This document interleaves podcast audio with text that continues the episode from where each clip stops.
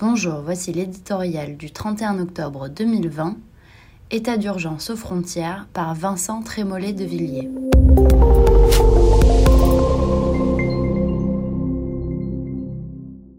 Celui-ci venait de Tunisie, un pays qui ne connaît ni la guerre ni la misère. Celui-là de Tchétchénie, et nous avons d'abord refusé l'asile à sa famille.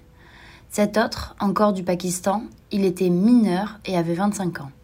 Cet autre, enfin du Soudan, il était réfugié. Couteau, hachoir, ils ont blessé notre pays, l'ont plongé dans le sang, les larmes, la mort, la barbarie la plus bestiale. Jusqu'ici, nos beaux esprits enivrés d'anciennes vertus chrétiennes devenues folles s'admiraient dans l'éloge de ces autres, démunis, victimes de nos dominations d'occidentaux. Ils étaient forcément innocents, et nous étions intrinsèquement coupables.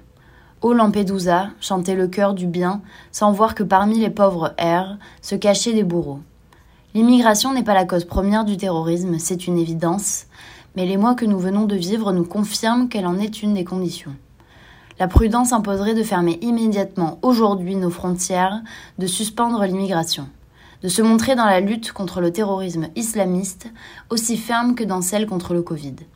Un État qui interdit aux gens de sortir de chez eux serait-il incapable de choisir qui rentre chez nous? Lui qui installe une frontière devant chaque maison, c'est le principe du confinement, ne pourrait-il pas fermer temporairement les siennes? Faut-il penser que les milices turques qui traversent la nuit les rues de Vienne ou de Dijon au cri d'Allah Akbar pour ratonner les Arméniens ont sagement rempli leur attestation dérogatoire? L'ensemble de la population subit, en 24 heures, une loi d'exception pour vaincre une épidémie, et il serait impossible d'en déclencher une pour ceux qui veulent décapiter la France? À ces questions qui traversent légitimement l'opinion, l'exécutif doit répondre sans trembler. La procédure arbitraire, tatillonne, réservée aux plus dociles et le propre des États faibles.